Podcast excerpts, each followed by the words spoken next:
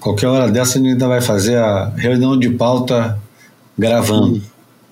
Mas enquanto não acontece isso, vamos de vinheta. O Boia Podcast é um oferecimento de South to South.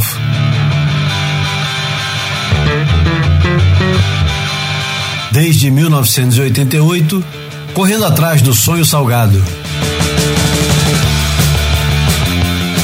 Bem-vindos ao Boia. Não tô rindo porque o, o, Alan Silver, o Alan Silver mandou uma mensagem outro dia, pô, correndo atrás do sonho salgado, parece que o cara tá correndo atrás de uma coxinha.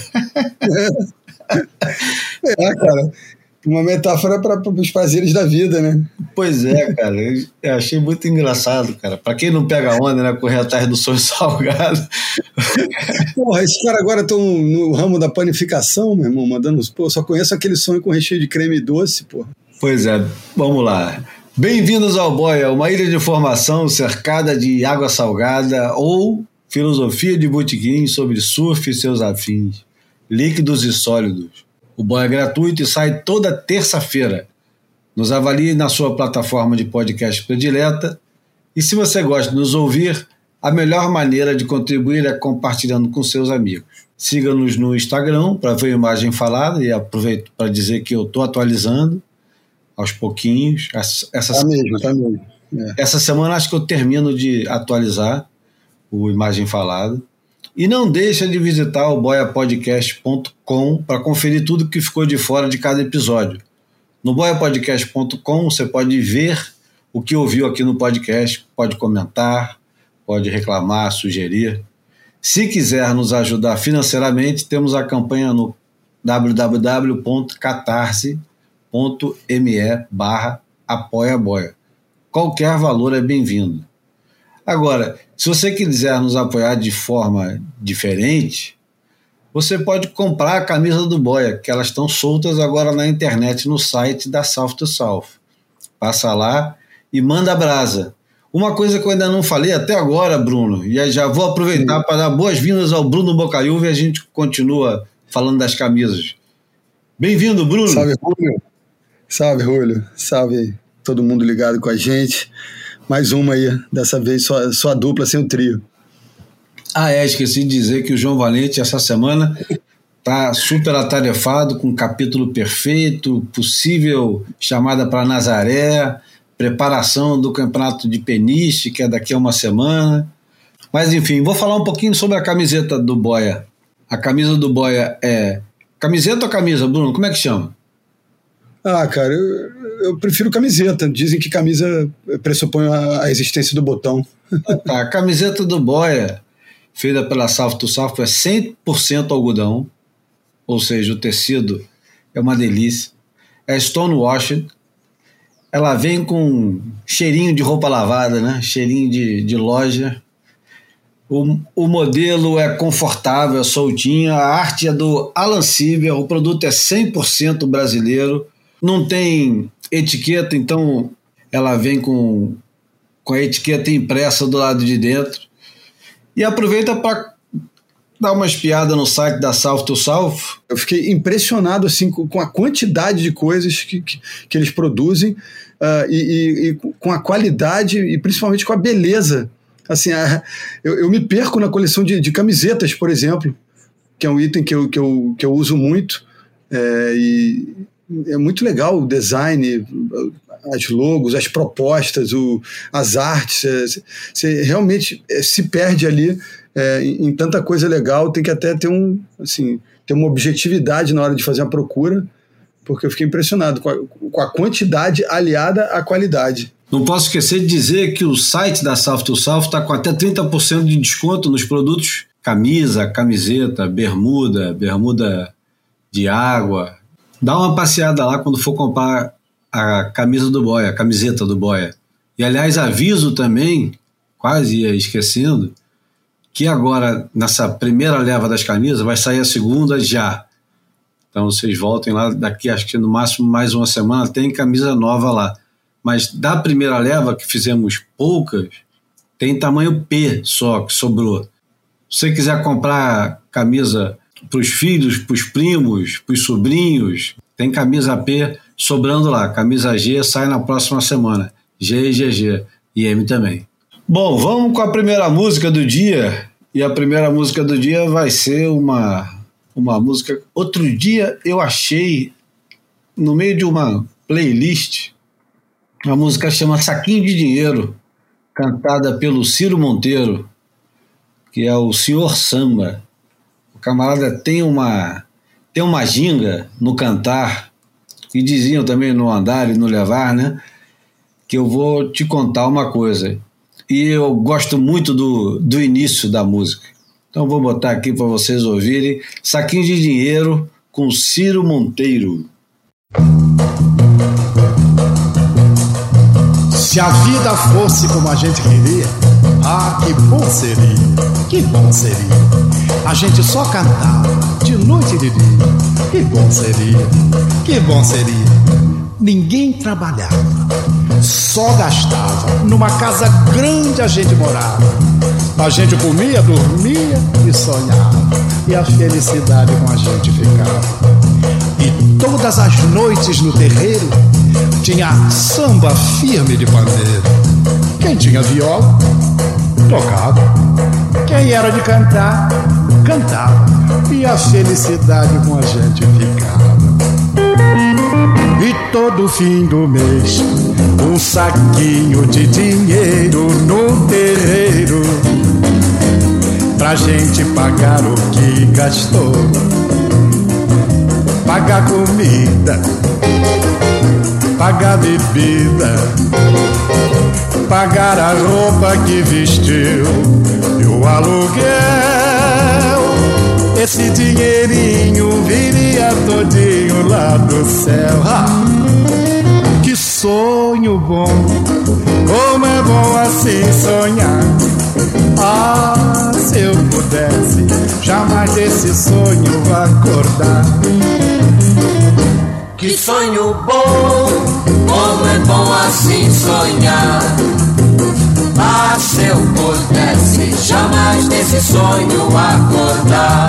E que sonho bom, como é bom assim sonhar. Ah, se eu pudesse jamais desse sonho acordar. Que sonho bom, é bom assim sonhar. Ah, se eu pudesse jamais desse sonho acordar. Que sonho bom, que sonho bom. Numa casa grande a gente morava. Que sonho bom. A gente comia, dormia e sonhava. Que sonho bom. E a felicidade com a gente Que fica. sonho bom. E todo fim de mês um saquinho de dinheiro no terreiro. Pra gente pagar o que gastou. Pagar comida, pagar bebida. Bom, Pagar tá aí o Ciro Monteiro, carioca do subúrbio do Rocha, de uma família de nove irmãos, todos com nomes começados com C. Ai, caramba, isso é muito engraçado, né? Que delícia. Tem, tem uma, ma- uma malandragem ingênua, né, cara? Uma- Ingênua nada. Isso era malandragem de verdade, né? É, mas eu acho que diante da realidade de hoje mais cruel, acho que é, tem, tem- enfim, eu acho que isso mudou um pouco. É, mas essa que era a verdadeira malandragem, né? É, Nessa- outra é bandidagem, né? É, é outra história, né? Não, não dá para É. não dá para confundir os dois. É, Bom, vamos lá.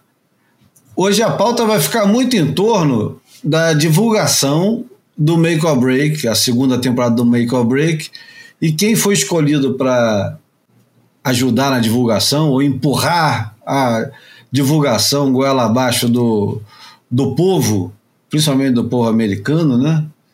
Foi o Kelly Slater, porque a imagem de divulgação é um- uma imagem dele. Aliás, curiosíssimo, não sei se você reparou, Bruno, no primeiro episódio, tem um tubão que ele pega para a direita no backdoor durante o Pipe Master. E aí corta para uma imagem deles é, saindo de uma onda e a imagem está invertida, então ele está como se fosse Goofy. É uma imagem Uhum. que deve durar um, um segundo, dois no máximo. Você reparou isso, não? Reparei, porra, eu sou assim, sou muito obsessivo com, com, com essas questões de base, posicionamento, né? Inclusive, essa semana, acho que foi o Griffin, botou uma, botou uma onda de, de, de quadro invertido, né? Ele surfando o. E, e aí, na hora que eu olhei a primeira manobra, já fui olhar a legenda. Aí, enfim, ele já assume na primeira linha, que, que é muito divertido se, se assistir Goof, né? Mas ali eu acho que foi, de repente, a manipulação da imagem mesmo por alguém que não. Isso não faz diferença nenhuma, né?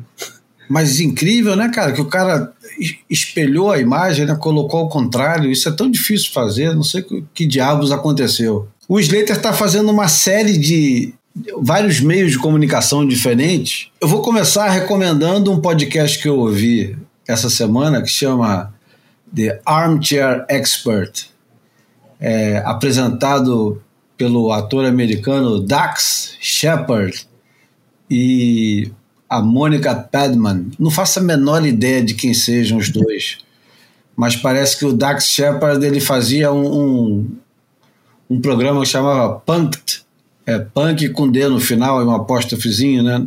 Você conhece esse programa, o Bruno? É, eu acho que isso aí é um, sub, um subproduto estilo Jackass, né? É, esse, esse cara, eu acho que eu acho que até onde eu sei, eu acho que ele é meio part-time, é stuntman, é dublê e ator. É um, cara meio pop, assim, é, que eu acho que faz os filmes bem, bem, bem açucarados e contemporâneos. Welcome, welcome, welcome to Armchair Expert Experts on Expert. I'm Dan Shepard. I'm joined by Lily Padman. Hello. This episode took us to the far reaches of the globe, It did. into the South Pacific, Ooh. to the enchanting island of Oahu, the North Shore, where we sat down with Kelly Slater, the greatest surfer of all time, by Yeah. a long shot. This motherfucker has 11 World Surf League championships, holds 56 championship tour victories.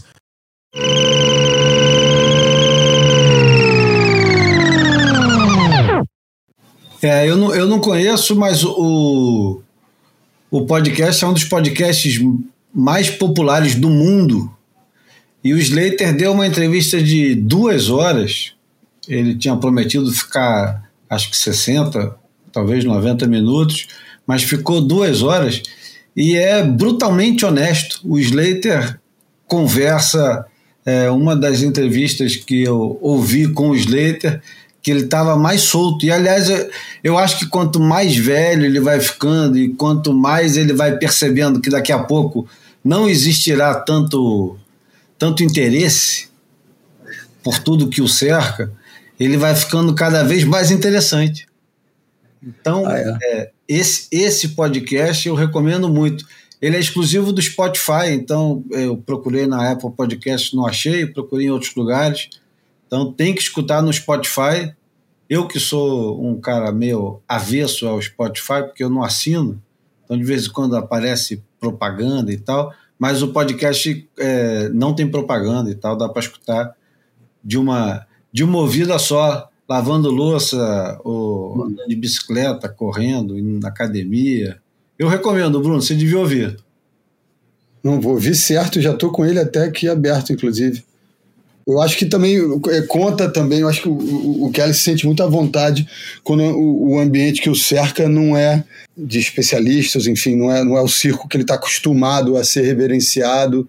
Por incrível que pareça, ele se sente mais à vontade fora desse ambiente, né? Não, ele, ele fala coisas muito interessantes de jeitos diferentes que ele já contou. Porque também tem isso, né? Tem muita coisa que você já ouviu, mas às vezes você ouviu en passant, né? Você ouviu um detalhezinho e de repente você ouve com uma história mais viva, com muito mais atenção, que ele é, dedica mais tempo contando, enfim, eu nem vou é, falar de tudo, mas tem, tem uma coisa muito bacana no, no finalzinho. Eles estão falando de alimentação e de como manter a forma mais velho, e o Slater fica falando de que às vezes ele fica três dias sem comer para fazer o, o, como é que chama? Jejum intermitente, né? Uhum, o fasting. É. O João que sabe desses negócios aí. É até um absurdo a gente falar disso sem o João no, no programa. Ele vai ficar puto. Não vai porque ele não vai né? Mas É. o, o Slater falando que às vezes fica até três dias fazendo jejum intermitente, que é muito importante para limpar todas as toxinas que ficam no corpo e começa a ser muito específico no jeito de limpar o corpo e das coisas que ficam e começa a, a, a falar um monte de, de, de coisas que ele pesquisa, que ele, ele é, é um baita pesquisador desse tipo de, de assunto, né? Ele adora. E aí, Autodidata. E aí o Dax chega pra ele e fala assim: Ah, cara, quer saber? Eu não acredito em nada disso que você tá falando. Respeito e tal, não sei o quê, mas acho que isso tudo aí que você tá falando é. Bom, BS, é. é, vale a pena, vale a pena ouvir. Foi respeitoso, assim, e o Slater falou, "É, beleza, e o cara também falou numa boa. E, e eles se identificaram muito, porque parece que o Dax também tem é, um histórico parecido com o do Slater, né? Que o pai deixou a família muito cedo e aí a, a mãe consegue um, um, um marido, Ah, é? um padrasto que não é tão, tão bem-vindo. O Slater conta as confusões todas da, da- da- das crises entre irmãos e padrasto, porrada e relação com a mãe, com o pai. É legal pra cacete, eu, eu gostei muito de ouvir. Wee-hoo-hoo-hoo-hoo-hoo-hoo!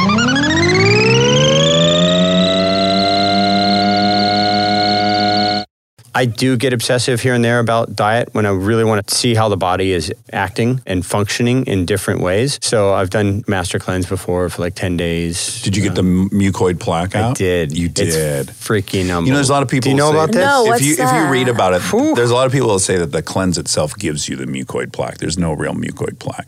No, Yeah, I totally. you're- you're a I'm 100 subscriber. percent positive. I disagree because. Well, you get it. There's no question. It's just, did you have it prior to the diet, or does all that acid make it? No, there's no way ass could make something that that's hard. It's like Wait, tire what is rubber. what is uh, inner the, the tube? deal?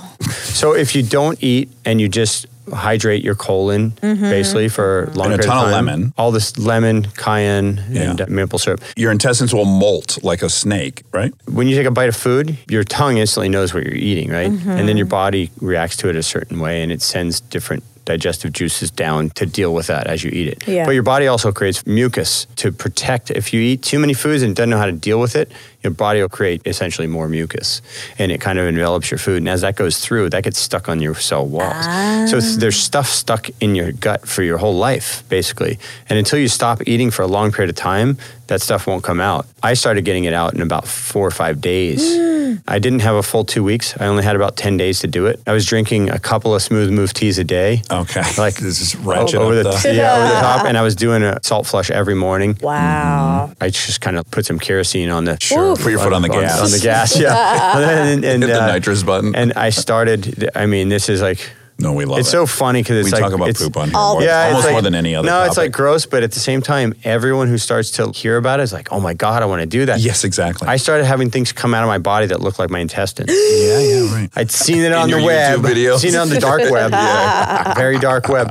And I'd seen it and I'd heard about it and I'd read about it for years, and I was like, "Gosh, I want to do that," but it takes so much discipline, Yeah. you know, to commit to not eating food and to do this thing, and then to have the drive to keep going, especially if you do it by yourself and you don't have a friend doing it at the same time. But I, I remember going to the restroom and then I looked and I was like, "Oh my god, it's it's happening!" Oh, yes, I was like so excited, sure, sure. and I was like, Yeah. "I just pooped out my intestine. Oh my god. But it's like crazy. it looks like what you see in like a medical book of your intestinal shape because this stuff has been stuck in there. Ooh. So you don't absorb all the nutrients that you take in. You just don't. Your body is caked with stuff in there. I'm going to be on record because Bree did it. Oh, I've read a lot of the response to that diet from the medical community. I personally think something different's going on. I just want to be on record. There's two saying that. but opinions but it's fine. I, What do you I can think's going on? shit. A, I don't think your body has stuff stuck on the inside of it. First and foremost, I think your body's absolutely perfect of ridding itself of toxins. People that are obsessed with toxins, that's what your livers and kidneys are doing. And no, I don't think there's not two pounds of red meat stuck in the average American's colon. I think that's all horseshit. I don't think that it's necessarily red meat. right, right, right. I just think it's residue. É, humaniza de, é, esse, esse tipo de produto, de novo, né, cara? A gente está na, na era do áudio, né? Não é à toa que o, que o boy é esse estrondoso sucesso. Não, sério mesmo, eu acho que tem, tem um, um nível de profundidade, né? Quando você tira a imagem de cena que, que, que eu acho que é especial e as pessoas estão sentindo isso. Eu sei que tem muita gente que investe né, em fazer uma, uma versão audiovisual dos podcasts, eu acho super justificável, mas acho que quando o produto é pura e exclusivamente feito na base do, do, da plataforma de áudio, eu acho que ele tem, tem, tem uma profundidade no, no, no, falar, né, nas pessoas acessarem as memórias e, e, e, trabalharem com, com a sinceridade que eu acho que o vídeo às vezes é, acaba sendo um, pouco um, um escudo para as pessoas se protegerem, não nas, não nas mentiras, mas na, na superfície da, das histórias, né? E quando você está só no áudio, eu acho que você vai um, um, pouco mais profundo. Inclusive, na apresentação do, do podcast esse que você está falando, tem, é, texto os caras falam, falam isso, né? Que eles conversam muito sobre a, as relação, a relação deles com os seus padrastos. Então, se tem uma identificação do entrevistado com o entrevistador, ah, eu acho que a, a coisa tende a, a, evoluir mais fácil. E eu queria só lembrar, eu fiz uma, uma exclusiva uma vez em 2009 com o Slater, lá em Bituba, em Santa Catarina, e, e, ele se propôs a dar uma exclusiva para mim quando num, num, evento que ele não falou com mais ninguém de mídia, grande, pequena, o que fosse, que plataforma que fosse, e, mas ele combinou um, um número X de perguntas. É, e aí eu, na primeira pergunta, eu fiz quatro perguntas em uma só. E aí ele deu uma risada e falou: ah, interessante, né? Tinha um limite de perguntas, mas você fez quatro em uma. ele, assim, ele registrou que estava dando uma de malandro, mas ele foi respeitoso o suficiente para fingir que aquela fosse apenas uma pergunta. Né? A outra entrevista, não é bem uma entrevista, né? Na, no YouTube, a revista Wired, que é uma revista de tecnologia, né? Talvez a maior do mundo, de tecnologia e sociedade moderna, enfim fez uma série de, de perguntas e respostas. O Slater respondendo perguntas do Twitter, numa coluna que chama Tech Support. Que então, tem, eu acho brilhante esse nome da, da, da, coluna. É, e tem todo tipo de, de, de cientista e todo tipo de artista, cientista, mas principalmente o pessoal ligado à tecnologia, neuro, neurocirurgião e fazendo, respondendo as coisas que o pessoal pergunta no Twitter. E dessa vez é o Slater, tá lá. Depois vocês vão lá no boiapodcast.com e podem ver que vai estar tá lá. Ele responde perguntas bobas e outras que não são tão bobas, desde algumas meio que dando a sacaneada, perguntando por que todo surfista de cabelo comprido. Até um outro cara que fala, porra, fui surfar pela primeira vez no final de semana passado, foi muito legal, mas como é que vocês conseguem ficar tanto tempo no mar sem é, óculos de natação? Porque meus olhos, meus olhos ficam é, ardendo demais depois de uma hora. Eu quero eu quero voltar para dentro d'água, mas não estou imaginando como eu vou conseguir fazer isso. E é engraçado, ele responde, ele responde com um pouco de humor, quase todas as respostas são com, com um pouquinho de humor, dando a sacaneada também. Mas outras coisas são, são interessantes, cara. Vale a pena, vale a pena ouvir. Tem um cara que pergunta se tem é, muitos picos secretos? Ele fala, tem. Hum. E é por isso que eles são secretos. é, é por isso que eu não vou falar nenhum. Né? É por isso que eu não vou falar nenhum. Hi, I'm Kelly Slater. I'm a professional surfer, and I'm here to answer questions from Twitter. This is Surfing Support. All right. First up, Ian Attack asks, "How do wetsuits work? Does your whole body stay dry, or what? Does it get a little bit wet?" I need a scientist. Basically, it just keeps the water between the wetsuit and your body warm. You can actually last a long time. The wetsuits are really good now, the materials are good. It's actually remarkable how cold the water people can surf in. On the East Coast, people regularly surf in the wintertime in 30 something degree water, almost freezing. So, I mean, you can surf right down to when it's ice, or you can just pee in it and that makes you warm.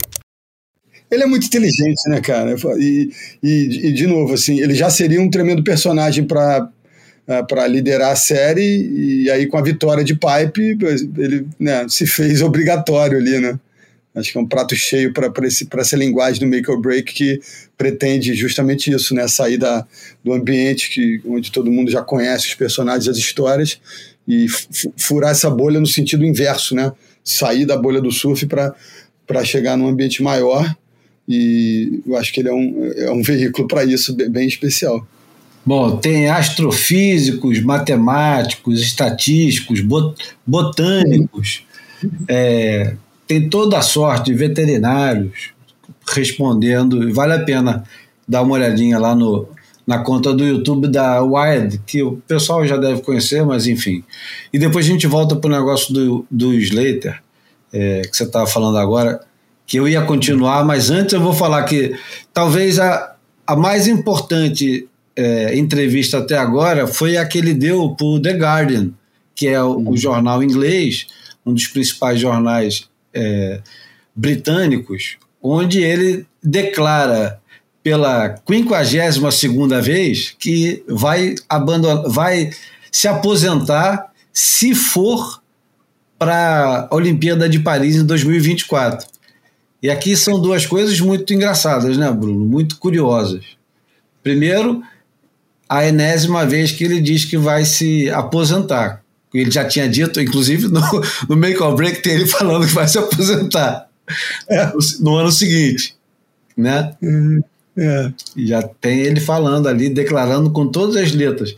E o outro, a outra coisa é essa certeza que ele irá para para Chopo em 2024 na Olimpíada de Paris. É, eu estava fazendo um cálculo aqui, cara. Tem tem 25 anos, né, da, da, da, primeira aposentadoria, virtual aposentadoria dele, né?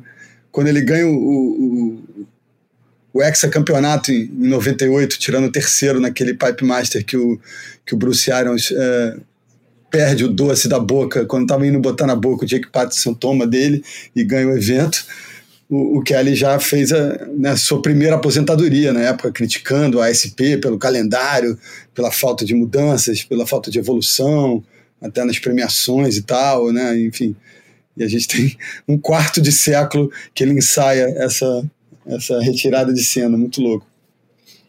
E é engraçado que esse cara, é, quando ele não está no, no centro das atenções, ele dá um jeito de virar o centro das atenções. Caso do Lost Tapes, que ele fez um, um documentário em 11 partes, super bem feito, a gente falou aqui no Boia, numa época que ele não era o assunto principal, né? mas acaba, acaba virando. Né? E agora, mais uma vez, ele não está tendo um, um. E agora sim a gente pode entrar no assunto Olimpíada. Ele não está tendo um bom ano, 2023 não foi muito generoso com esse início de ano dele, ele não surfou bem e nem conseguiu nenhuma colocação decente, ou seja, se não acontecer nenhum milagre até Margaret River, ele roda do circuito é, pela primeira vez, e também não, não é de se espantar que seria a primeira vez, porque é a segunda, na verdade é a terceira vez que acontece, né? Mas acho que a outra ele não estava nem no circuito, né? Estava? É, ah, não, a questão acho que é, acho que a gente, independentemente de ter corte ou não, né, se manter na elite, ele, ele nunca foi ameaçado disso, né? Então, assim, é, é, o, rola, é o regulamento do momento. Então, assim, é, pela primeira vez ele pode ser de fato ameaçado e tirado de cena é, da elite. Eu acho que eu nem penso na, na, na mudança do formato. A regra está colocada antes da temporada começar. Então, é a primeira vez que ele vê a presença dele na elite de fato ameaçado. Eu queria lembrar só dessas coisas meio maquiavélicas dele, de, de tentar roubar atenção quando ninguém está falando dele. Porra, eu acho que a mais marcante, pelo menos para mim, foi no dia do título mundial do Adriano de Souza, tão, tão suado, tão sangrado, tão lutado. É, ele divulgou as primeiras imagens do, do Surf Ranch. Assim, foi uma coisa pontual, assim, e com, com mise-en-scène, com uma coisa meio misteriosa, ele olhando o encantamento genuíno dele na hora que os caras produziram as primeiras ondas e tal. Então ele é, é afeito a essa, essa tática. Agora vamos lá, Bruno.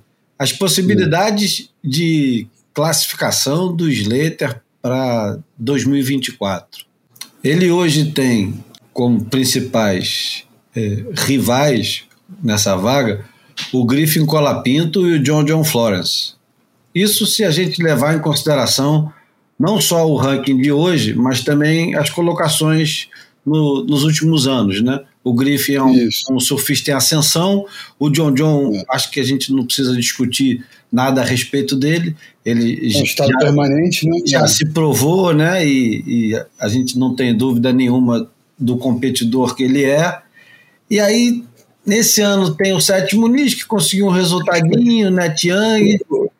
É, então, eu ia dizer, tem, tem, porra, é quase deprimente para um cara como ele ver, ver um cara como o Neto à sua frente né, nessa luta. Então, para mim, eu, eu, eu me senti, sentiria assim, do, do alto de tantas realizações, ver um cara como o Neto Young, que eu acho que representa aquela brincadeira que eu volta e meia faço da volta dos que não foram, né? Ah, podia ser É. pior, podia ser o Jake Marshall na frente dele. Olha, com mais um resultado, cola nele, hein? Tá, tá em 24, ele tá em 16, mas tem aquela coisa, tem muita gente embolada, né, com pontos iguais, então a gente vê aquele grupo dos oitavos, né, o grupo dos décimos primeiros, e aí o grupo dos décimos sextos, que aí o, o Slater tá empatado com o Ítalo, com o Canoa, com uma galera, inclusive com o Iago, tem uma turma aí que, né, que tem um gráfico que eu acho que é, que é ascendente, né? O preocupante é que tudo que tá ruim no caso dele pode ficar pior ainda. Mas tem um que está muito mais preocupado que ele, que eu acho que é o Colorre, né?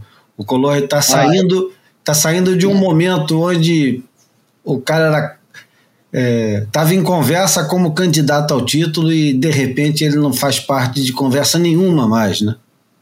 Nenhuma, nenhuma. E eu acho que sentiu, né? Tá, tá, tá percebendo que esse, que esse tempo tá passando e, em vez de evoluir, ele tá andando para trás e tem que tratar assim, né? Tô tentando encontrar uma palavra, o- aquela cena, o chilique que ele deu ali depois da derrota em, em Sunset, pô, foi, foi, foi feio, né? Porque assim, é, ficar chateado, jogar uma lycra, né? Virar o rosto e tal, coisa, beleza. Agora chegar ao ponto ali do, pisar na prancha, querendo quebrar o equipamento na frente de todo mundo, né, cara? Partir uma quilha daquela que a gente sabe hoje em dia que são tão caras. Tanta gente que sonha em ter uma pranchinha nova, me, porra, me causa um embrulhozinho ver uma cena dessa. É, e, e o respeito também ao, ao, ao cara que dedica boa parte do, do tempo dele para fazer essas pranchas, né? É foda. Claro, não, eu tô falando isso. É, é, acho que é um desrespeito com quem não tem para com sonho em ter e de respeito por quem dedica a vida a fornecer o equipamento dele. É, porra, e, não tenha dúvida, né, cara? A culpa nesse momento é, é de quem está usando, não é de quem fez, né? Porque é, é uma, uma maneira, né? Os, os, os psicólogos é, falam sobre isso de uma forma bem tranquila. O cara está terceirizando a responsabilidade num, num objeto inanimado, né? Então é, é, é complicado. Bom, falamos de Slater, agora a gente pode ir pro. Acho que eu vou direto para imagem falada, botar logo no, no início, né? Se bem que também não é tão início. Boa, boa, boa, acho legal. Né? Vamos ilustrar, pô. Então vamos lá. Fotografei você na minha Rolleiflex.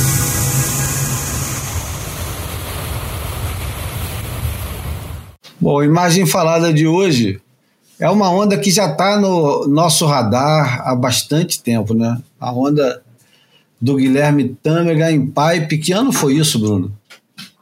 Cara, isso tem, sei lá, é, é que o tempo pós-pandemia, para mim, tem, tem, eu tenho entendido ele de forma diferente, mas isso não tem, não tem três anos, né? Eu acho que é um pouquinho antes da pandemia, talvez. Então vamos lá.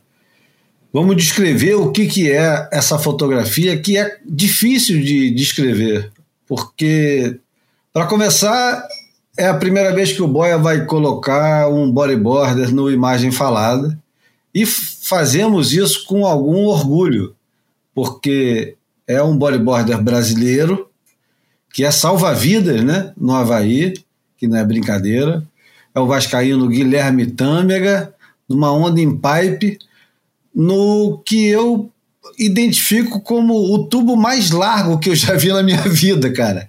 É um tubo tão largo que não cabe mais é, um ônibus, um caminhão. Cabe quase um pequeno prédio dentro do, do tubo, né? E, e é pipe, né? Eu não sei se. Quer dizer, eu não sei, não. Com certeza deve ter. tido alguma coisa diferente na onda. É, eu acho que rolou um backwash, né? Rolou uma contra-onda aí que, que avolumou a boca do tubo, né? Isso, a a onda ela tem um- uma grossura e uma largura que é completamente anormal. A foto é do filho do Brian Billman, que é um fotógrafo fantástico, que deve estar agora com os seus 60, 70 anos, no máximo 70, 60. É o Brent Billman que bateu essa fotografia, um cara que é muito é, identificado com a nova geração. Então tem esse, esse particular da foto de ter um pouquinho da textura da areia né, na frente. Enfim, é, Bruno, quantas vezes que o Guilherme Tâmega é campeão mundial?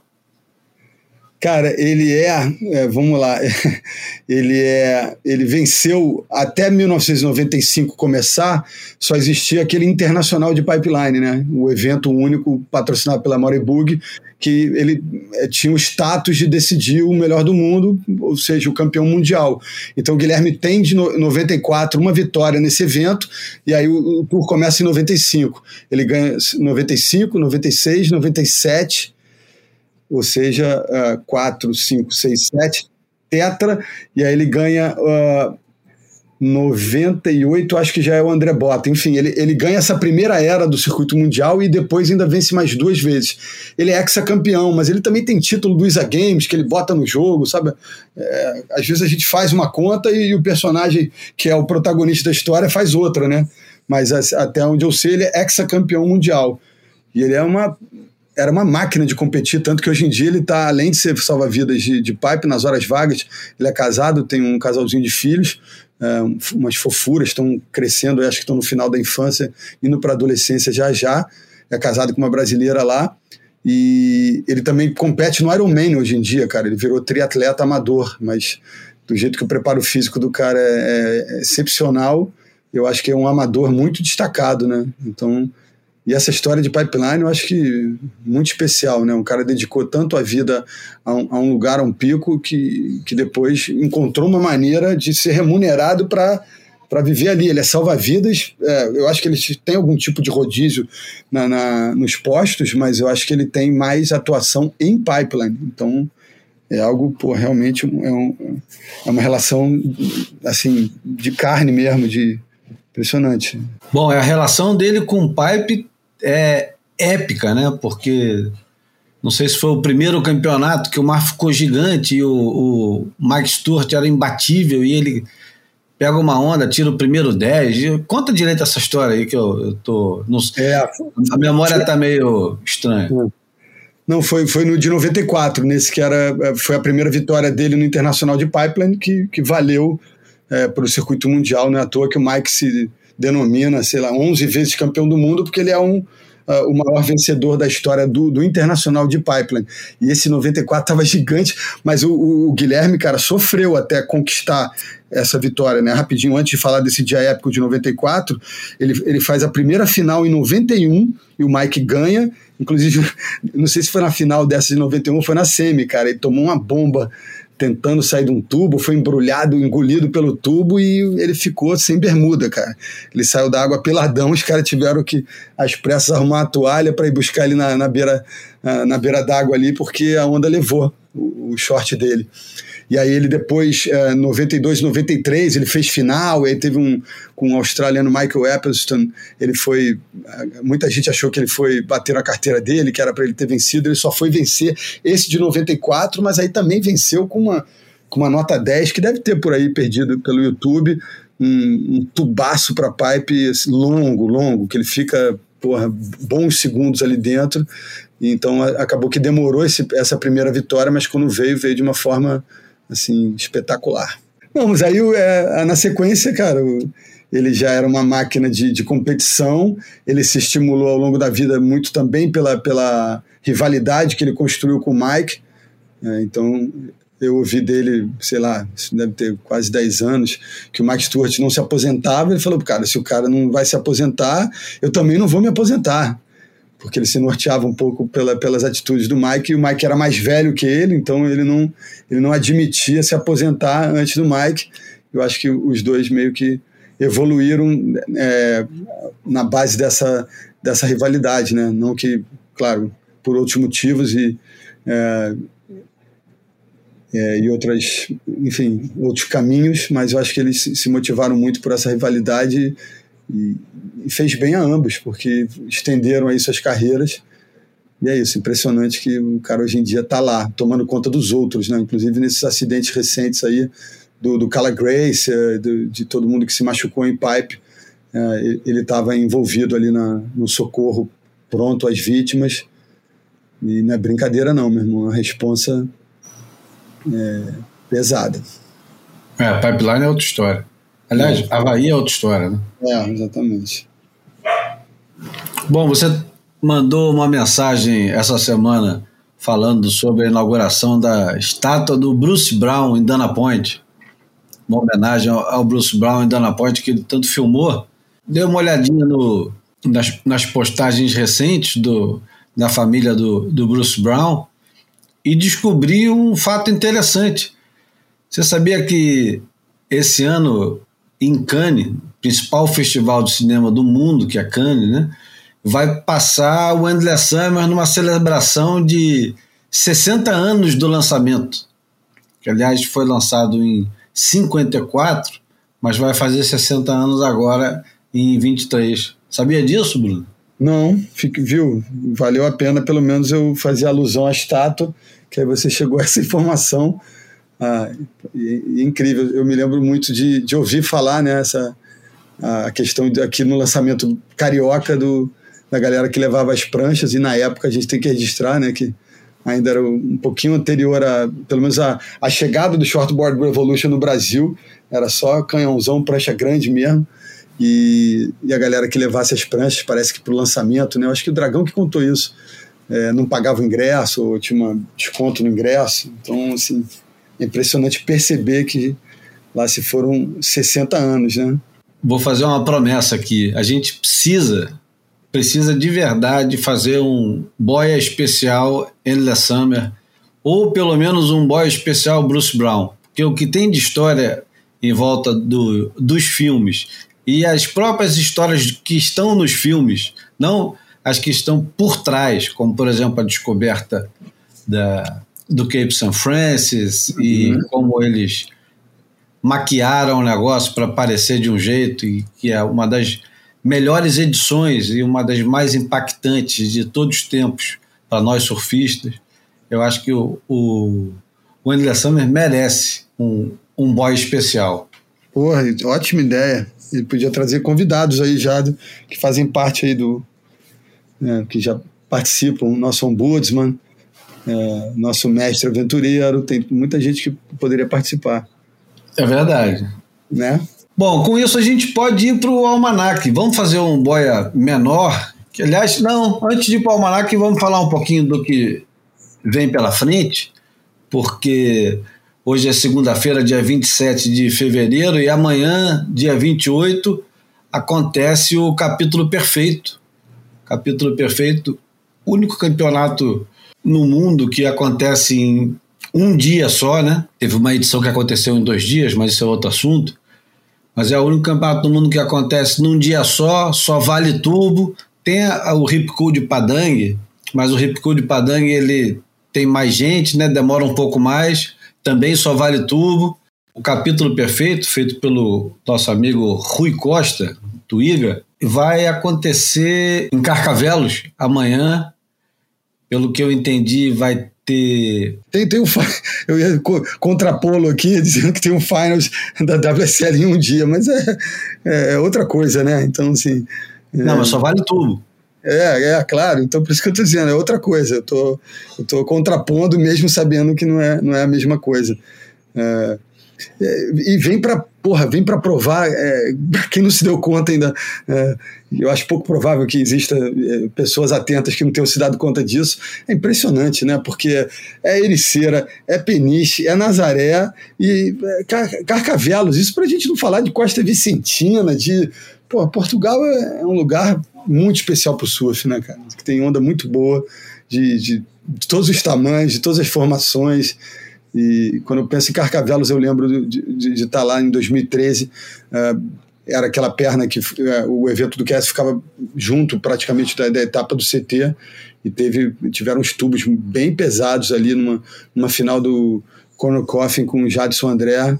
Então, assim, eu, já testemunhei em loco o que Carcavelos pode proporcionar nessa matéria e espero que rolem altas ondas mesmo, que é, é legal ter campeonatos diferentes, ter, enfim, formatos diferentes, participantes diferentes, né? Inclusive, a gente, eu tive uma atualização hoje do, de que o Balaran Stack venceu o Pipe para convidados, né? O Pipe Masters da, da Vans esse ano e o, e o Nathan Head é, não puderam ir e eles convidaram Pedro Calado e quem foi um outro goof? O William Aliotti, que é um francês, né, que tem um estilo polido assim, e o Pedrinho também tira altos tubos, é tiradaço, tem um estilo bonito também, enfim.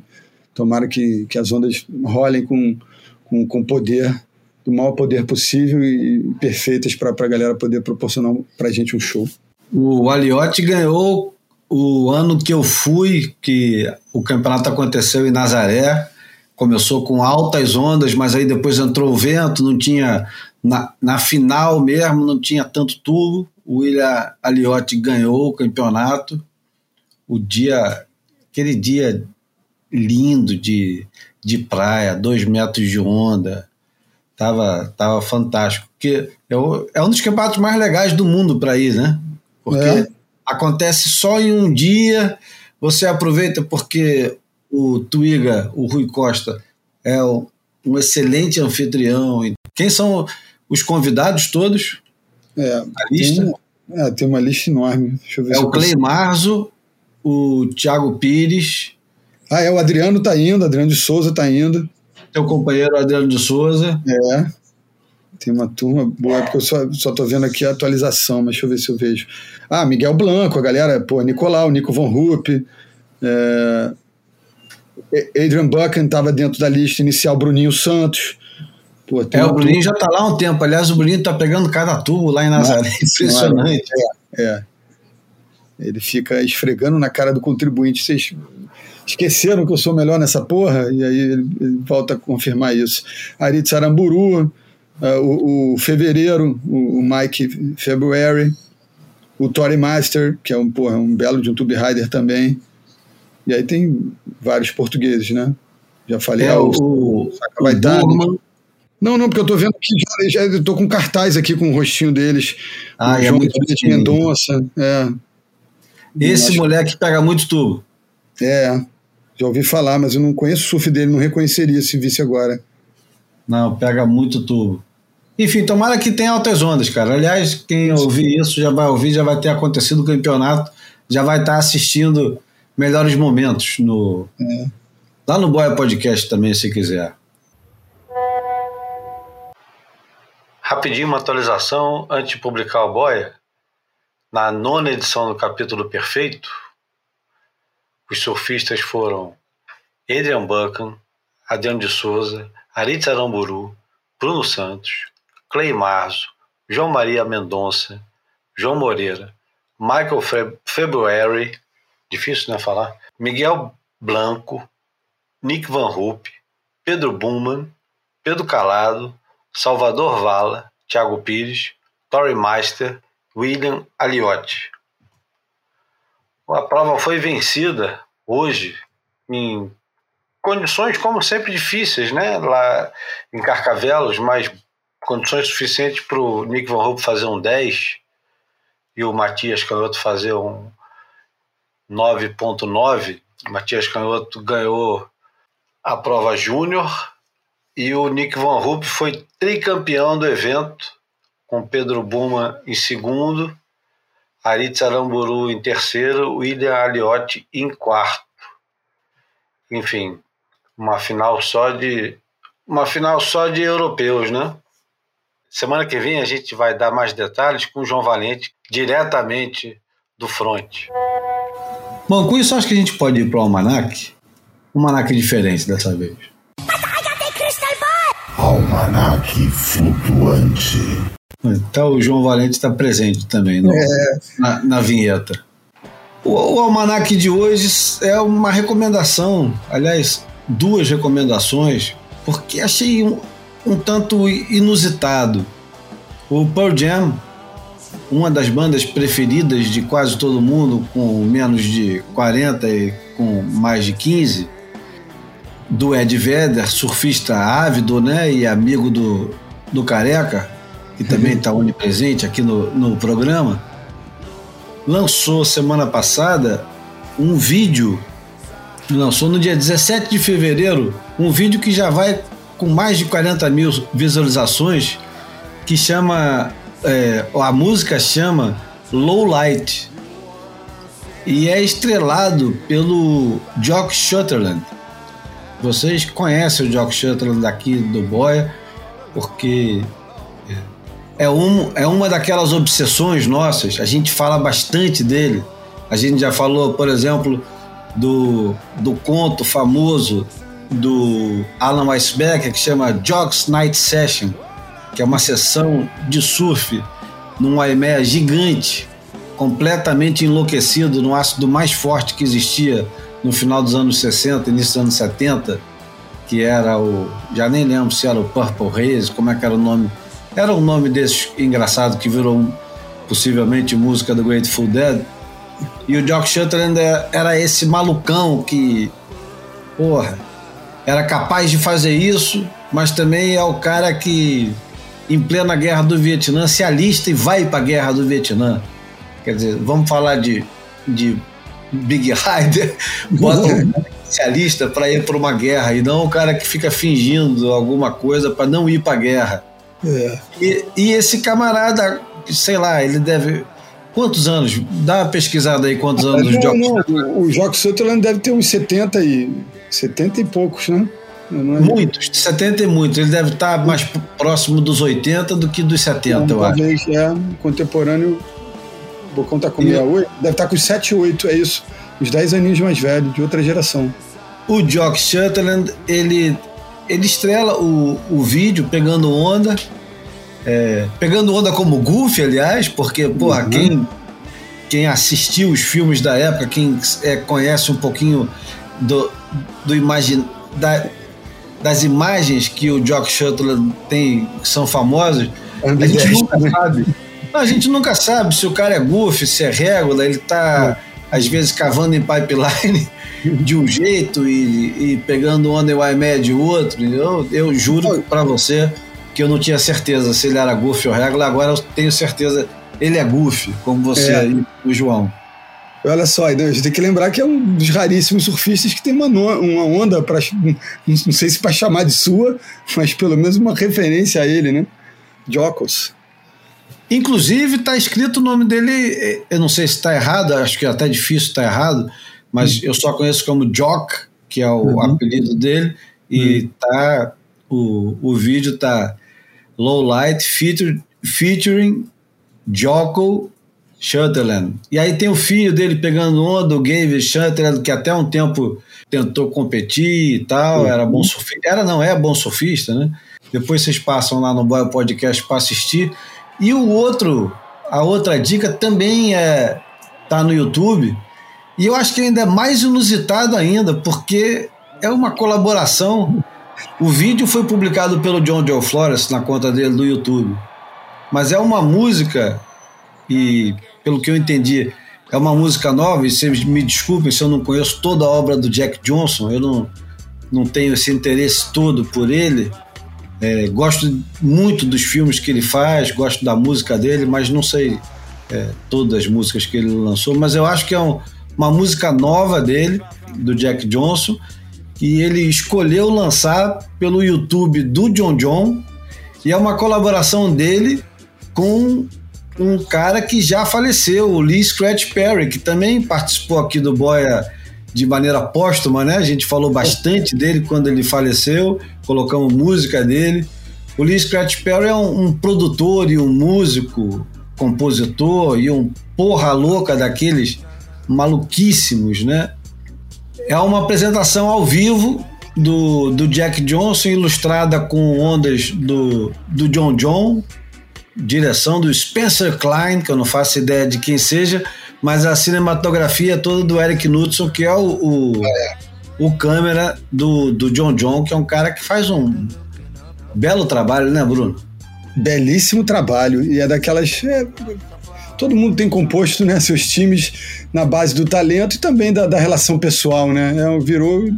Não sei qual era o grau de amizade anterior deles, mas você vendo eles na estrada, se percebe que tem lá a turminha, o Brandon, que é o meu, meu CAD dele, o, ah, o Eric, permanentemente, assim, um estado de graça permanente, né? Mas você vê que tem uma, uma relação bem harmoniosa ali, os caras se dão super bem, vai a mulher, vai o Eric, vai, vai a entourage do John John segue ele pelo mundo e o Eric realmente produz umas imagens lindas, né? Lindas.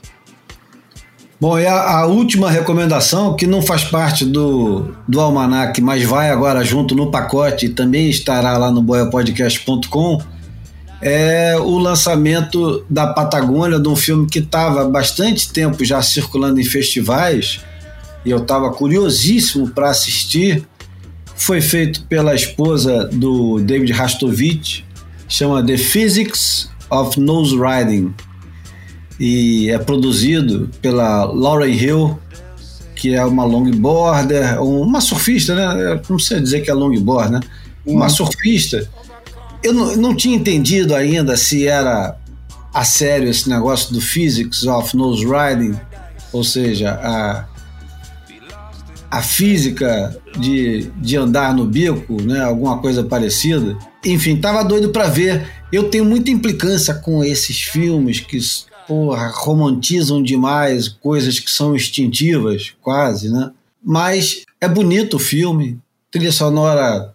Não vou dizer que é fundamental assistir, mas faz parte do, do nosso gabinete de curiosidades, né? Nosso... É, exatamente. É, Hoje tem tanta coisa estúpida e sem sentido e, e que a gente perde tempo assistindo meio, meio que sem controle, né? Nesse, nessa coisa de, de, de zapear, de, né? de, de scroll, de, de rodar o, as mídias. Então, assim, é uma coisa que, que- que é bonita, que é bem feita, que é bem produzida. É, não, não é perda de tempo, acho que já, já, já começa a entrar no lucro ali, né? Então, e, e ela, a Lauren é, é- é bem intencionada, inteligente. É, também eu acho que ela atua como ativista ambiental. é, não, não por acaso, ou tal, por acaso, não sei como é que eu coloco isso, é, é mulher do, do David Rassovich. Então tá, tá sempre bem acompanhada, mora naquele lugarzinho lá que é uma teteia, que é, que é Byron Bay. E, enfim, é, é isso. Tem a seguinte frase: é, aparentemente, caramba, como é que você vai traduzir nose riding? Nose riding é andar no bico, mas não é simplesmente andar no bico, é ficar no bico, né? É, exatamente, né? Não é chegar até o bico, é, É, estar lá. A gente não tem uma tradução boa para isso, mas enfim, é, estar no bico não deveria funcionar. E ela dá o exemplo a, na Mala Slab, a protagonista do, do filme, como Vegemite e manteiga de amendoim. Mas funciona. As proporções só precisam estar certas. It seems like nose riding shouldn't work. Like Vegemite and peanut butter. But it does work. The proportions just have to be right.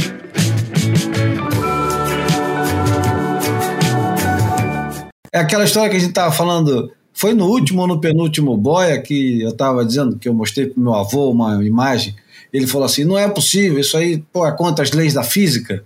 Esse, o, o Hang 10, o Hang 5 é, é muito contra as leis da física. Aliás, o, o, o Slater faz um, um trocadilhozinho bem sem graça, mas é, é, tem- na hora tem graça, na hora você dá aquela risada constrangida. É, que ele- minha amarela. Uhum. porque o cara, um cara faz uma pergunta gozadora, né? Faz assim: por que, que o surfista tem mania de hang ten? Qual o problema que ele tem contra o ten? Né? Porque, pô, tá enforcando 10, né? Aí ele fala assim: ah, é, pode ser hang eleven também, se você tiver nu. Pronto, viu? Dei uma risada É. aqui. No caso, no caso das mulheres seria é, 12, É. né? Uhum. Enfim, mais sem graça do que isso não fica, não. Bom, vamos agora é, falar de coisa séria, ou pelo menos escutar coisas sérias e vamos ouvir o que, que o Tito Rosenberg tem para nos contar hoje no Para Lá de Marrakech. Esse papo já tá qualquer coisa. Você já tá pra lá de Marrakech. No último Boia, eu contei um pouco da história do Yvon Chouinard, o empresário que criou a marca Patagônia, que sem ter nenhum conhecimento industrial, comercial, de marketing, merchandising, business, doutorado. Um cara que saiu da, do ginásio nas, lá na Califórnia, não quis estudar e foi trabalhar por conta própria e acabou fundando a, uma das maiores marcas de roupa do mundo, pelo menos uma das que tem maior respeitabilidade. Isso me chamou atenção porque eu não segui por esse caminho da indústria, da produção de roupas e tal, nem prancha, né? Eu fiz pranchas durante alguns anos nos Estados Unidos e durante três anos aqui no Brasil e depois fui fazer outras coisas. Mas eu sempre fui assim um, um, mutante mesmo, um cigano de profissões. Eu já tive mais de 50 profissões na vida. E a razão disso veio pelo fato de que quando eu tinha 16 anos de idade eu percebi que a maioria dos adultos que eu conhecia não tinham não estavam trabalhando nas profissões para o qual tinham estudado. Então eu percebi que estudando eu, eu teria mais conhecimento, mais cultura, mais informação, mas certamente não conseguiria uma profissão que iria me ajudar na vida, porque eu não queria ser arquiteto, engenheiro, advogado, médico as profissões que, na minha época, os jovens da minha classe social, classe média, seguiam. Então, é, na dúvida sobre qual carreira seguir, eu optei por não seguir nenhuma. E a luta parar de estudar, arranjar um emprego. Meu primeiro emprego foi na revista Manchete, trabalhando como jornalista, mas logo eu fui embora do Brasil quando veio a ditadura em, em 1964. Eu consegui aguentar o Brasil até 1968, e quando chegou 1968, finalzinho, é, foi decretado o AI-5, o Ato Institucional número 5. O Brasil ficou monstruoso, a ditadura ficou muito mais rígida e eu preferi partir. Eu parti porque eu achava que aqui no Brasil havia muito pouca perspectiva de melhora. As universidades estavam dominadas pelos militares, a inteligência estava dominada, a cultura estava dominada, você não podia fazer nada sem aprovação dos militares. Aí eu resolvi ir embora e me, me informar pelo mundo, ser um estudante da vida. E fui para a Inglaterra lavar prato, tinha um amigo meu que lavando prato lá, e fui também lavar prato, e dali eu já fui fazer as cinquenta e tantas profissões que eu já tive. É, fui da, Inglaterra, onde eu estava lavando prato em Londres, eu fui lavar prato em outros lugares, mas essa história não é para contar a minha trajetória, é o fato de eu ter decidido que eu ia aprender a fazer as coisas na prática e não na escola. Hoje eu, eu falo cinco idiomas e nenhum deles eu estudei na escola, a não ser o português, é claro. Mas mesmo os português eu aprendi em casa com meus pais, não foi a escola que me ensinou a falar português. Mas o inglês, o francês, o espanhol e o italiano eu aprendi na rua, falando com as pessoas pegando onda nesses países, eu aprendi a falar as línguas e aí é, para poder fazer amizade, para poder compartilhar conhecimento com as pessoas.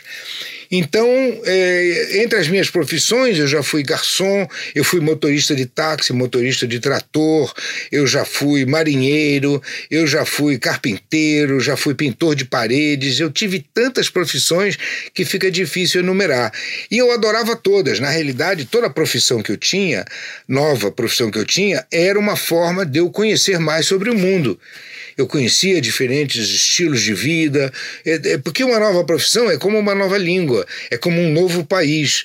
Então, é, eu acho interessante porque na minha época, a minha geração de, de, de, de semi-playboys de Zona Sul e playboys de quinta categoria, é, a turma do surf, né? Ficava todo mundo na praia, quase todos foram seguir profissões e seguiram as suas profissões e foram mudando, foram evoluindo, mas a verdade é que eu nunca tive inveja de nenhum deles que continuou estudando. Quando eu convivi em algumas universidades, como a Universidade da Califórnia em San Diego e a Universidade de Louvain na Bélgica, onde eu tinha amigos e fui visitar, é, sim, me deu muita vontade de ter feito uma universidade, porque nesses países, as universidades são maravilhosas, você tem um apoio para estudar que é fantástico. No Brasil, as universidades eram muito primitivas, com falta de professor, falta de é, estrutura, é, falta de cuidado. As universidades todas eram muito pobres, principalmente na minha época. Hoje mudou bastante, temos algumas universidades de alta qualidade, mas eu é, não tive essa oportunidade nos anos 50 e 60.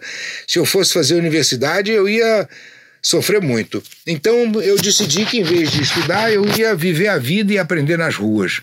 E foi uma escola maravilhosa e eu hoje estou muito feliz de ter seguido a escola da vida nas ruas, em vez de ir para o ensino formal e acabar como tantas pessoas que eu hoje não admiro.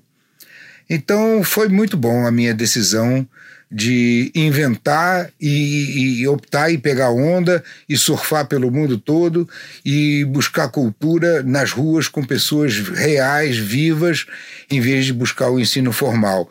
É difícil dizer isso para uma criança? É. É porque hoje em dia, sem diploma, as pessoas têm dificuldade em arranjar emprego. Mas eu nunca acreditei em emprego e raríssimas vezes eu fui empregado. A maior parte das vezes eu inventava a minha própria profissão.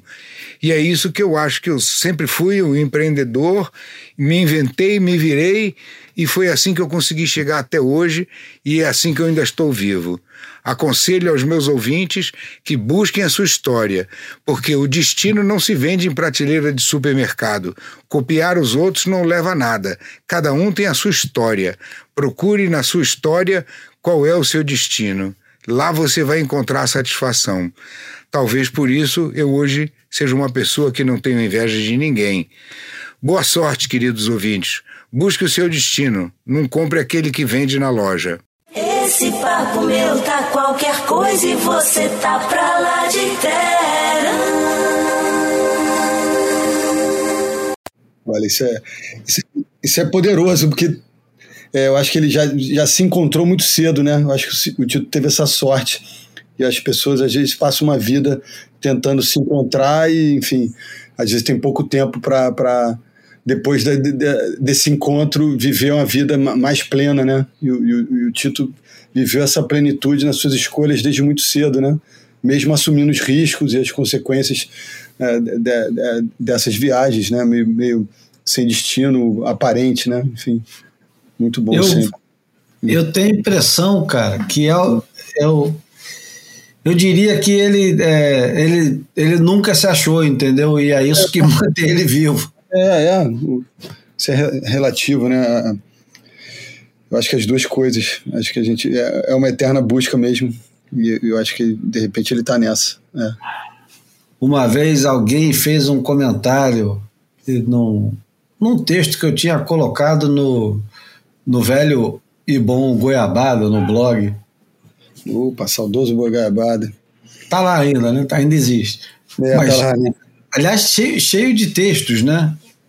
Quem quiser procurar, tem o julioader.blogspot, tem uma cacetada de textos lá, textos e, enfim, todo tipo de coisa que hoje em dia está no, no boiapodcast.com, já foi lá no, no, no Goiabada. E uma vez alguém comentou, acho até que era um amigo nosso, Pedro Temudo, a gente passa boa parte da vida tentando se, se encontrar, né? tentando descobrir quem você é, né? Uhum. E, é, e, é, muito verdade isso, né? E nessa busca, né, de, de, que eu falei, né, de se encontrar ou não se encontrar, viver procurando, eu acho que o Tito falou uma coisa nas entrelinhas que eu acho que é muito importante, que eu já exercitei isso ao longo da vida e, e me ajudou. Às vezes é mais importante saber o que você não quer. E aí, a partir dali, você vai desenhando o seu caminho, né? Você ter consciência do que você não quer e aí você vai aceitando algumas coisas no meio do caminho que não eram sonhos, não eram grandes desejos, mas podem ser veículo para esse capítulo seguinte, né? Que, que mais de, do pró próprio desejo mesmo da, de nutrir essa, uh, esse apetite, essa, esse, esse, esse carinho, essa, esse amor por alguma coisa, né? Então, se você já ir, é, pelo menos se desvencilhando do que você não quer, é, Eu acho que pode ser importante. Já é o primeiro passo, né? Esse aí é muito bom mesmo. Você saber o que não quer É. é, é tão importante quanto saber o que você quer. Você É. tem toda a razão, cara. É. Bom, eu acho que agora a gente acaba. Podemos ir para a porta, fazer um, um, um boia um pouquinho mais curto, que afinal de contas nem é tão curto. Já estamos com mais de uma hora. E sem a participação do João também, né? É. João, gente. 120 minutos divididos por três é alguma coisa. Por dois a gente ia ficar muito na verborragia meio gratuita, né?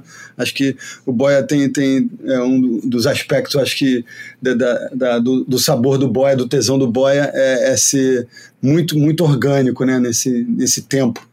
Então respeitemos esse tempo. Aliás, falando em tempo, a gente falou do capítulo perfeito, mas a gente esqueceu de dizer que amanhã também começa o Hang Loose de Noronha. Opa! Hang Loose que acontece desde 1986, né? E o diretor de prova é o Fabinho Gouveia, o que já torna o, o evento é, um pouco mais especial do que já é, né? Primeiro, pelo fato de ser em Noronha. E eu não sei por que diabos não é do CS. Não sei por que é do QS e não é do CS. É, mas dentro, Fala. do do- dentro do QS, pelo menos, é, é o, é o de 5 mil, né? É, é o- é aquele que vai determinar as, as posições de cima ali da, da lista, né? Mas é quase um campeonato regional, né? Ah, é, fica sendo é isso, porque foi, foi isso foi declarado, né? É, com essa no, no formato circuito, com as três divisões, a dita terceira divisão, o, o, o QS agora é, tem a qualificação regional e, obviamente, os campeonatos são disputados. Os caras podem até vir representantes de outros escritórios da liga, mas eles não pontuarão, não usarão os pontos para classificação para o CS. Então acaba sendo meio, meio inviável. O cara, legalmente, ele pode vir, mas não, não tem um, um motivo né, assim, matemático, um objetivo esportivo para o cara vir. né? Então acaba que vai ficar restrito a galera aqui do continente. Né? Eu vou te contar uma coisa, eu já trabalhei duas vezes como na transmissão do campeonato lá em Noronha. Uma vez completamente sozinho, que foi uma surra, ainda levando o choque do microfone. É, Na segunda vez. Sozinho? Hã? Essa eu não me lembrava, não, completamente sozinho. Eu me lembro uma com o Sifu, com o Rick, sei lá. Não, peraí, cara. A Hum. primeira vez me chamaram para fazer a transmissão e era uma coisa tão antiquada Hum. que eu fiz da seguinte maneira: eu levei o, levei o meu computador, colocava a minha música como se fosse uma rádio. Acho que ali foi a, foi a, a, a, a sementinha do boia. É. Porque do nada, eu nunca tinha feito aquilo na minha vida. O pessoal da Hang Loose me convidou para fazer. Eu cheguei lá sem. A única referência que eu tinha era escutar Perdigão, Nuno Jonet e etc e tal. Era a única referência que eu tinha. E, obviamente, os, os, as transmissões internacionais. Cheguei lá, o pessoal sent- me sentou de frente para o mar, num- numa estrutura que todo mundo circulava molhado e areia pra cacete. Botaram o microfone ligado na tomada na minha frente. Cara, todo mundo que passava por mim e que botava, porque eu fazia sem camisa, né? Um calor Uhum. danado. Todo mundo que passava por mim colocava a mão e dava aquele tapinha nas costas. E aí, Júlio, tudo bom? Me dava um choque. Todo mundo que encostava, quem encostava em mim me dava choque, mas não levava choque. Isso era mais engraçado ainda. Lembra E que aí, edição é essa? Que ano foi isso? Cara, esse foi o ano que quem ganhou foi o, o Bruninho, né? Ah, então é 2000, 2009, talvez? Isso, foi o Bruninho. Na final, na semifinal, ele sofreu contra o Treco, né? Ou foi Tá. o Raoni? Não, acho que foi o Bruno no ano, o Raoni no outro. É, é 8 e 9. O Raoni ganha 8 e o Bruninho ganha 9. É. Então, pronto. O, o primeiro foi o do Raoni. E, cara, eu, eu não sabia o que fazer. Ficava meio naquela de é, dizer as notas e o tempo, e o pessoal xingando na internet, porque eu tinha acesso ao, ao a uma telazinha com com esse chat, que na época era grande novidade, era um chat que tinha ao vivo, obviamente não era no YouTube, era uma coisa da aquelas janelinhas minúsculas, né, com a internet terrível, com aquela Uhum. janelinha que é menor do que a tela do telefone hoje em dia, né, bem menor. Isso, isso. E com a qualidade péssima, porque a Um internet quadradinho, né? Era né, bem quadradinho. a internet era horrível. E aí tinha do lado um, um, um bloquinho de, de chat. E o pessoal ficava mandando, cara. Mandando. Cara, os caras né? xingavam pra cacete. Tira esse cara daí, ele tá dormindo. Porra, bota um cara de verdade aí. Cadê fulano de tal? Cadê não sei quem? Porra, bota o cara. E eu fazendo aquele negócio, levando porrada pra cacete e choque. Aí de repente eu falei: ah, quer saber? Foda-se o que os caras estão falando, não vou ler porra nenhuma, não vou ficar nesse negócio de ficar. Porque naquela época, não sei se você lembra, era um tal de mandar abraço pra fulano e ciclano. né? Era, Você já era. abriu o negócio falando que ia mandar abraço pra não sei quem, abraço pra cá, abraço pra Cataguás, a, a- a- abraço para Imbé, abraços para porra, Natal, abraço para Campos dos Goitaquá. Nossa, era abraço para tudo quanto é lugar. Falei, quer saber? Vou imitar o Nuno Jonet, que o Nuno Jonet não erra. Bom dia, meu nome é Fulano de Tal, esse é o primeiro dia do. E aí comecei. E aí Uhum. o maior incentivo foi o próprio Nuno Jonet mandar uma mensagem dizendo assim: você é natural para o negócio, Júlio, você vai se dar bem, pode acreditar. Eu falei, porra, vindo do Nuno, então foda-se, outros falam, tô Exatamente. bem. E eu colocava a minha música, colocava a minha música, quando estava em silêncio, muito tempo em silêncio, ao invés de ficar enchendo linguiça, eu falava assim: vou colocar agora o reggae do Black Uhuru, aí botava, era uma música. Aí, vou colocar agora a música da Blonde, aí botava. Vou colocar agora, vocês escutaram três músicas de fulano.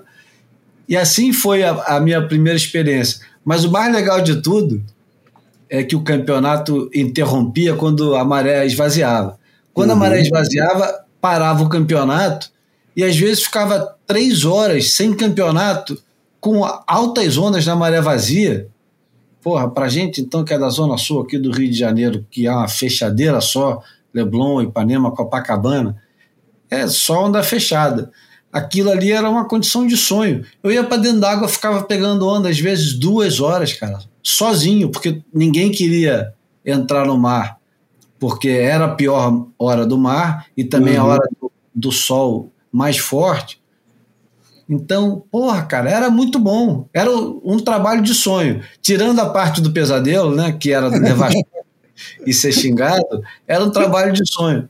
Na outra vez já fui com o Sifu. Aliás, porra, eu preciso contar essa história, que é muito engraçado. É, na primeira vez, não, na segunda vez, desculpa, na segunda vez, tinha uma câmera apontada pra gente, de vez em quando aparecia a nossa imagem. Uhum. Aí eu convidei o Alfio para fazer a transmissão um pouquinho. Lógico, né? Dono do campeonato, É. um cara é, boa praça, que fala bem e tal. Alfio, vamos conversar. E a câmera apontou para os dois caras, né? Dois caras é, bem mais velhos do que vocês gostariam de ver, com o peito cabeludo, careca. E aí teve um filho da puta, cara, que mandou uma mensagem. teve um filho da puta que. o- Porque era, era pro mundo inteiro e era feito em português, né? Mas estava lá, americano, australiano. Claro, eu E me lembro. E um australiano mandou uma mensagem que eu tive que fazer a camisa com a mensagem. E fiz a camisa mesmo, de verdade. Hum. E dei pro Alf. A, cami- a camisa não. A frase do cara era espetacular. Era Stop Harry Chest Commentary. Stop Harry Chest Commentary. Para com o comentário de peito cabeludo. Parem com isso. Parem com isso. Ah, aquele garotão se amarela lá da Steb, que agora o Marcão falou isso outro dia pra mim, vive fazendo comentário de prancha, ninguém reclama porque ele tem o peitinho depilado, né, meu irmão? Então, porra. Cara, foi muito engraçado. E aí eu cheguei no Rio, pedi para um amigo meu fazer uma arte que era um peito cabeludo escrito embaixo Stop Harry Chess Comment- Commentator. É Stop Harry Chess Commentator. Essa, cara, essa ficou muito boa. Tem que Então, refazer. Vou fazer um- um- uma série especial né, do Boia, que vai ser Stop Harry Chess Commentator. Não, Já sugiro logo. Só para pegar o gancho da, da autodepreciação em praça pública, eu vou lembrar do, do- três aninhos depois dessa sua aventura aí, eu fiz uma em Saquarema. Eu não vou contar história nenhuma do evento que eu posso contar em, outro, em outra oportunidade. Mas só queria lembrar de um comentário que o cara mandou: Meu irmão, retira a tua insignificante presença daí. Você fala inglês que nem a Sabrina Sato. Aí, pum. E aí, pô, foi só essa. Aí eu falei, ah, que legal, acho que eu vou parar de ler, meu irmão, senão vai- eu vou ficar com o psicológico, como dizem, né? Vou ficar com o psicológico ad- abalado. Vai ficar afetado, vai ficar É. psicológico afetado. É, é isso. Bom, com isso a gente pode ir para a porta e a música que vai encerrar hoje é um cover. E é um cover feito por dois personagens. Bom, para começar, o cover para mim já é uma coisa inusitada porque eu não conheço a versão original. Mas adorei, adorei essa versão que foi feita. Esse é um disco que o Bill Callahan e o Bonnie Prince Billy gravaram durante a pandemia. O nome do disco é. Como é que é o nome do disco? Peraí, peraí, preciso ver aqui. Essa é uma Como é pergunta é o nome? retórica do Júlio para ele mesmo, entendeu? Como é, É. que é? Blind Date Party. O nome do disco é Blind Date Party e o e o Bill Callahan e o e o Bonnie Prince Billy, que aliás é, tem muitas colaborações em filmes de surf ali dos anos 90, início dos anos 2000. Ele- eu, eu acho até que ele pega onda, Bruno. Eu, eu acho que ele pega onda. O, o- ele, ele tem vários nomes, aliás, né? O, porra, como é que eu. É, Will Oldham, que assina como Bonnie Prince Billy, mas de vez em quando também assina como Will Oldham, e também te- tem outras assinaturas. E ele gravou esse disco com Bill Callahan, que eu não vou lembrar agora de qual banda que o Bill Callahan é. E se o Pedro Adão e Silva estiver ouvindo, ele vai ficar puto que eu esqueci como é que é o nome da banda. Mas é, eles gravaram covers da do Rai Lamas, gravaram covers do do Yusuf, que na verdade é o. Quer dizer, não sei se na verdade ele é o Cat Stevens ou se na verdade ele é o Yusuf. Mas enfim, ele gravou é, versão de Silver Jews do, do Steely Dan. E esse em especial, que é a, a música que eu separei para hoje, que aliás esse disco tem participação de muita gente legal, e esse tem a participação do Ty Segal. Ty, TY Segal, que é também um maluco desses que lança oito discos no ano e aparece uma porrada. Esses caras produzem uma barbaridade. Enfim, para dar um, um tom diferente ao Boia, que aliás esse já foi um Boia com um tom diferente, vamos terminar hoje com essa música que chama Miracles, com o Bill Callahan e o Bonnie Prince Billy e participação especial do Ty Segal. Então, Bruno, vamos já fechar a porta, mas antes de fechar a porta, uma boa semana para você. Beleza, Júlio. É, valeu. Boa semana para todos. Quem nos ouve agora nessa semana, é, que do início do dia 27 de fevereiro e até a galera, eu sei que tem gente que ainda está é, tentando se atualizar, né? Como as pessoas às vezes dividem o boy, a experiência do boy em alguns capítulos, tem gente que não está exatamente no- no contemporâneo, o que eu acho muito especial. Então, independentemente de quando vocês estiverem ouvindo, aquele abraço e nos vemos em breve. Nos ouvimos. É, é isso, até a próxima terça.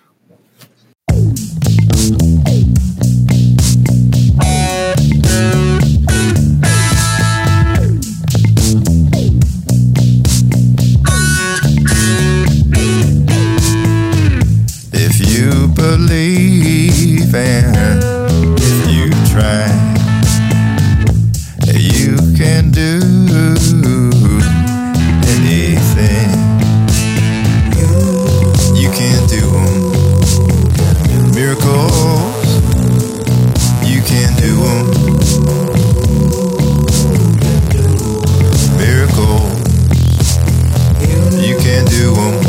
You are human, only human. Miracles, miracles. Well, you can do them. Miracles. Well, you can do them. Miracles. Well, you can do them. Miracles. might seem impossible.